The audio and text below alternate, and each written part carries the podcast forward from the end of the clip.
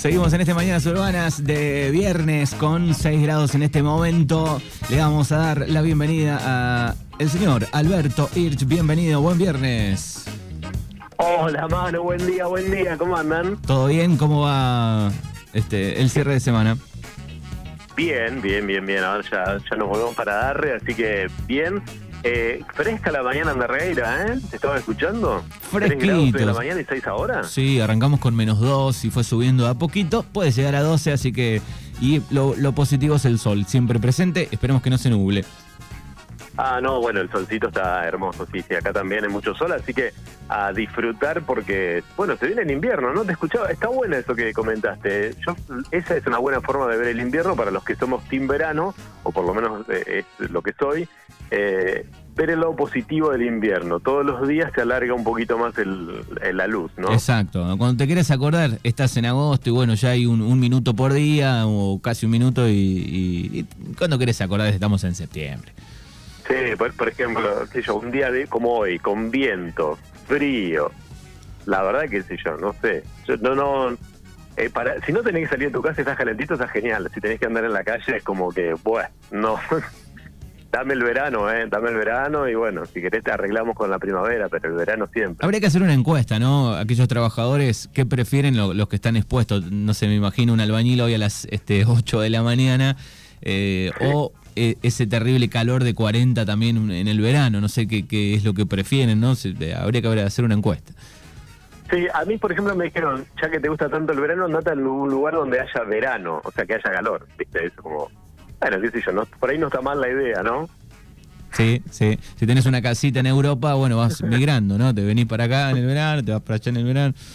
Sí, sí, es el sueño del pibe, pero bueno, estamos un poco eh, eh, en otra vida. Así que va a ser difícil.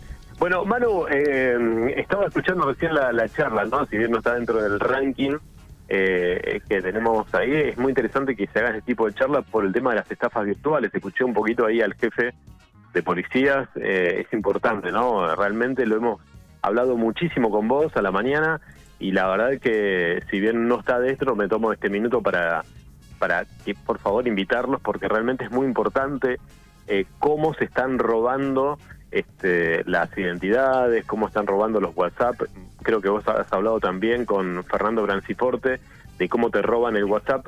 Acá mm, eh, hace unos días, creo que el lunes, eh, había una convención en el Sheraton y de, tema económico, seguramente habrán hablado del tema de, ¿no? de del dueño de la anónima y qué sé yo, pero uno de los economistas que fue a cubrir lo que trabaja en Radio con Vos, con Alejandro Berkovich, eh, no pudo salir al aire ese día, al mediodía, porque lo llamaron por teléfono y mientras lo llamaban por teléfono le entraba un mensaje desconocido y de esa manera, fíjate vos, eh, qué loco, eh, si bien eran dos números desconocidos, le robaron el WhatsApp.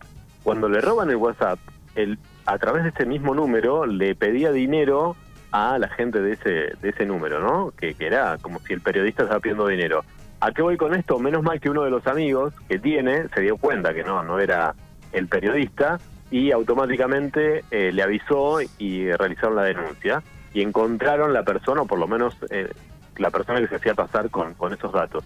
A lo que voy, eh, estén muy atentos porque las estafas virtuales son tremendas y todos los días, a cada minuto te llega una llamada con un número andás a ver de dónde, no atienda, no, a, no a veces no te llama, no te llama el banco pidiéndote una promoción, o sea, nada, cualquier ante cualquier duda colgá, llamas a la policía. Sí, el, el, problema el problema más grande en muchos de los casos cuando bueno eh, han entregado claves o, hay este entrega de dinero es muy difícil después este recuperarlo también.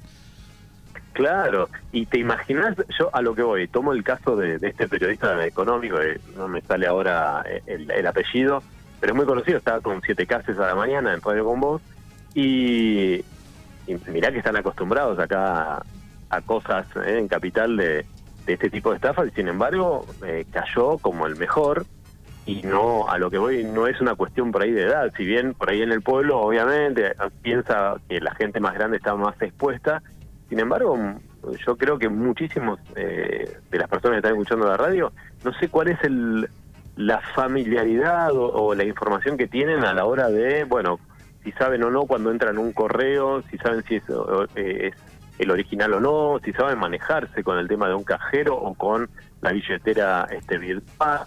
Eh, me parece que hay una muy interesante que eh, hay que tenerlo en cuenta, me parece ahora en las charlas, porque con la pandemia, con el tema de la eh, virtualidad, esto lo explotó totalmente. Los hackers y la gente que roba identidades está a pleno. Así que bueno, me parece genial. Vos hablas de, no sé, no sé si es este, Alfredo Zayat, no, que es economista. No, em, está con 7K, ya ahora te lo, googleo acá y es... Em, y, te lo, y, te lo, y te lo digo.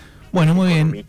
Aquí estamos para repasar las cinco noticias de esta semana de Darregueira Noticias. A ver si lo encuentra en vivo. Si no, importa. Sí, estamos acá. bueno, este, mientras te puedo buscar, te cuento. Por ejemplo, la noticia número 5, Manu. Albert, tiene que Albert, Albert, busca una ventanita. Ah, me quedé sin señal. se vuela un poco. Ahí está, ahí te escuchamos bien. ¿Ahí me escuchas mejor? Perfecto, fuerte y claro. Fuerte y claro. Eh, bueno, la noticia número 5, te decía Manu, eh, esta semana en Darregueira Noticias tiene que ver justamente con eh, el tema de capital y que hoy es polémica y yo recién en privado te mandaba un videito que está circulando por acá, que, también lo, lo, manejan algunos periodistas, es, bueno, no más chiques en las escuelas, ¿eh? por lo menos en capital, y están viendo de llevarlo a la provincia de Buenos Aires. ¿A qué voy con esto? Que, mm, eh, bueno, viste que hasta hace poco se podía decir en los colegios, eh, bueno, chiques, todes, ¿no? Se ha quitado de los colegios, de las instituciones educativas, el chiques.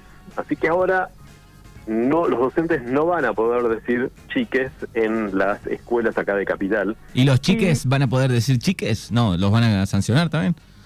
No, los chiques van a poder decir chiques. Ah. El tema es que los docentes no lo van a poder enseñar. Eh, y hicimos una encuesta, ¿no? Y dijimos, bueno, a ver qué opinan los lectores de la Regueira sobre... Ya me eh, imagino. bueno, hubo 18 comentarios en lo que va de la mañana de hoy, porque fue una noticia que tuvimos eh, en las últimas horas de ayer, y eh, ya están todos de acuerdo en que está bien, se tiene que sacar la palabra chiques de los sistemas educativos, ¿no? Y ahí entonces sale un montón de cuestiones de preguntas de si realmente ese es el problema o los problemas son otros, ¿no? En el tema educativo y ahí se va a generar un debate seguramente en los próximos días. Por lo menos acá en Capital ya está el, el debate, Manu, porque, por ejemplo, un expresidente que no sabía leer Mujeres. ni hablar, eh, ¿no? Después viene y dice, bueno, no, la palabra chiques hay que sacarlo, ¿no? Sí, sí, en el compiladito del video que anda dando vueltas, eh, ni una palabra pegaba. no, ninguna palabra, ninguna palabra. Así que bueno, la polémica de ayer y que ya llegó a Darregueira es, bueno, el no más chiques y por lo menos los lectores que están ingresando a Darregueira Noticias en la mañana de hoy están diciendo que están de acuerdo. Los abuelos de la RAE se ponen contentos. los abuelos de la RAE se ponen contentos, exactamente. Así que esa es la noticia número 5 de esta semana, Manu.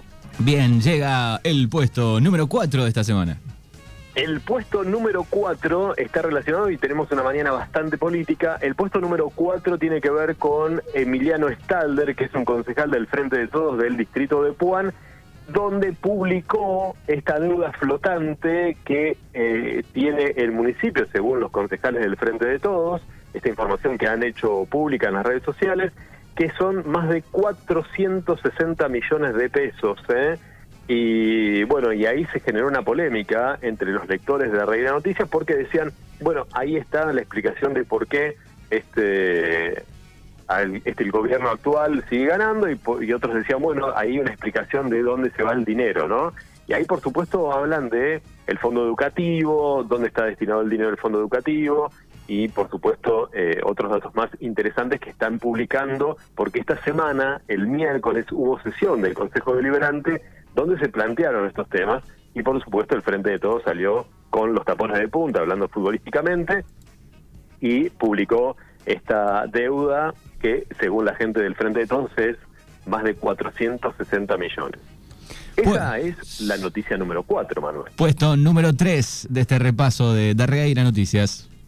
Y el puesto número 3 lo alcanzamos, lo alcanzamos a ingresar ahora porque hace una hora nada más, antes de salir al aire, eh, tuvimos una comunicación con Franco Interesano que responde a eh, las publicaciones que hizo Emiliano Stalder, donde da explicaciones sobre por qué esa deuda se genera a través del municipio.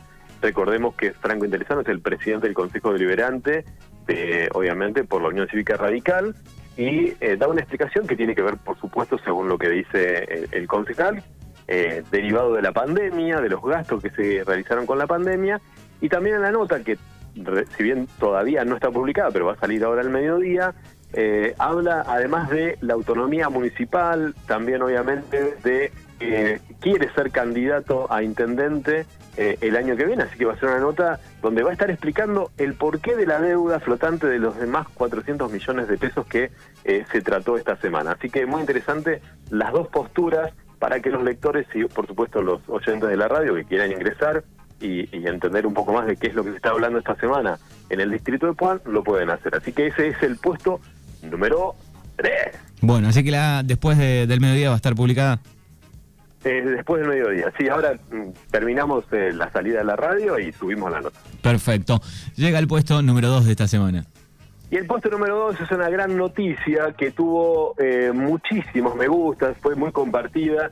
Es una agradable noticia, ¿por qué? Porque se mm, reinauguró la biblioteca de Felipe Solá tuvo más de 100 eh, me gustas la, publicación, realmente eh, muy interesante, nos parece genial que pasen estas cosas eh, en pueblos como Felipe Solá. ¿Por qué? Porque, bueno, la localidad de Juanense se reinauguró la Biblioteca Popular Solense a través de un grupo de jóvenes voluntarios. trabajan o, abren los martes y viernes a las 4 de la tarde en el Salón de los Bomberos Voluntarios y el número para comunicarse o para... Hay gente que obviamente a través de las redes sociales, ya te voy contando, se ofreció para donar libros. Lo pueden hacer al 291 si quieren comunicarse, 57 72 954. Así que ese es el número para comunicarse con eh, los amigos de la biblioteca de Felipe Solá y por supuesto las redes, eh, como te decía, tuvieron más de 100 likes, que es mucho para una publicación eh, en, menos de unos días aquí en, en la Reina Noticias. Y por supuesto, eh, la solidaridad de la gente dijo, bueno, la verdad que me parece una idea genial, y otros que se ofrecieron a donar libros eh, para la biblioteca. Así que bueno, un buen gesto en la era de la tecnología, de las tablets, que todavía se sigan volcando al papel, a los libros, y la verdad que está bueno me pareció que es una gran noticia y por supuesto una gran noticia para el distrito, ¿no? Muy bien, perfecto. Bueno, tenemos un aviso antes del puesto número uno, le ponemos un poquito de suspenso. Eh, aquí eh, desde un local nos mandan el dato, desde Congreso 273, eh, el local de Ripsa y del mandatario Diego Bravo. Hay una bicicleta que está hace varios días apoyada ahí en el negocio, así que si alguien este, se la ha olvidado o la ha perdido y se la llevaron hasta ahí, bueno, pueden pasar por Congreso 273. ¿Está bien? Bueno, muy bien, entonces. Y el puesto número uno, como siempre, esta sección es presentada por la Municipalidad de Montermoso, que se viene acomodando ya para la temporada del verano, aunque parezca lejos, porque estamos hablando de frío. Ya están trabajando en lo que viene, va a ser la primavera, la fiesta de la primavera y, por supuesto, la temporada de verano.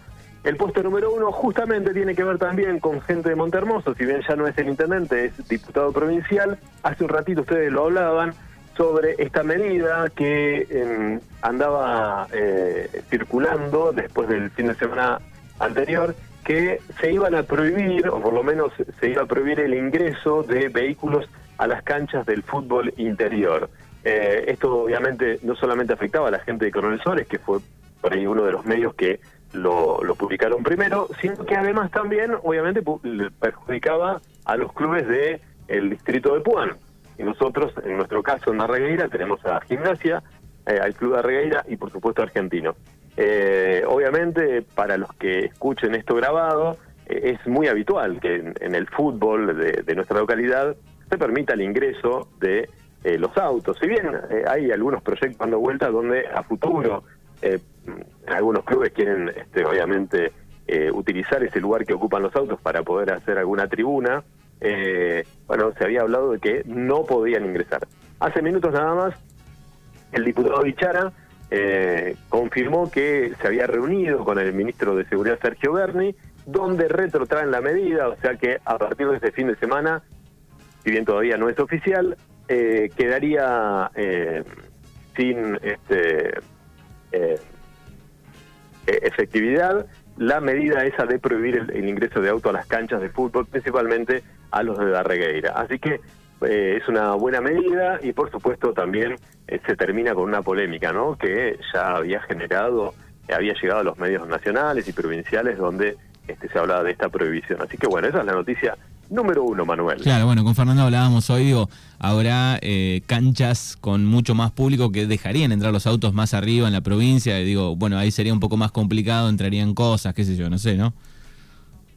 Creo que eh, me parece que las ligas donde sola, esto lo estoy hablando con el poco conocimiento que manejo, pero si uno se pone a, mirar un poco, eh, serían las ligas del fútbol amateur como la de Suárez, no sé eh, la de la de otros lugares, pero la mayoría ya los autos no, no ingresan. Bueno, sacando la pampa, ¿no? Pero en lugares donde hay más cantidad de gente, creo que ya los autos ya no ingresan. Eh, que es lo que se está hablando en algunos clubes también de, del distrito de Puan, donde diría, bueno, no, no dejar ingresar los autos y solamente hacer alguna tribuna, para que, por supuesto, haya más lugar para el espectador cuando eh, no hay un evento importante. Por ahí los partidos tradicionales a veces sobra el lugar y podés entrar con los autos, que es una medida como familiar de hace otras épocas. Pero bueno, eso se ha hablado también. no, sé por qué de golpe se, se habló eso de prohibición, pero en algún momento eso se va, se va a cambiar seguramente. Muy bien, bueno, ahí está el repaso de las cinco noticias. Pueden todo el fin de semana seguir leyendo eh, Regueira Noticias. Querido Albert, buen fin de semana, gracias como siempre y nos vamos a encontrar la semana que viene. La semana que viene estoy allá en la radio. Abrazo grande para todos, buen fin de semana.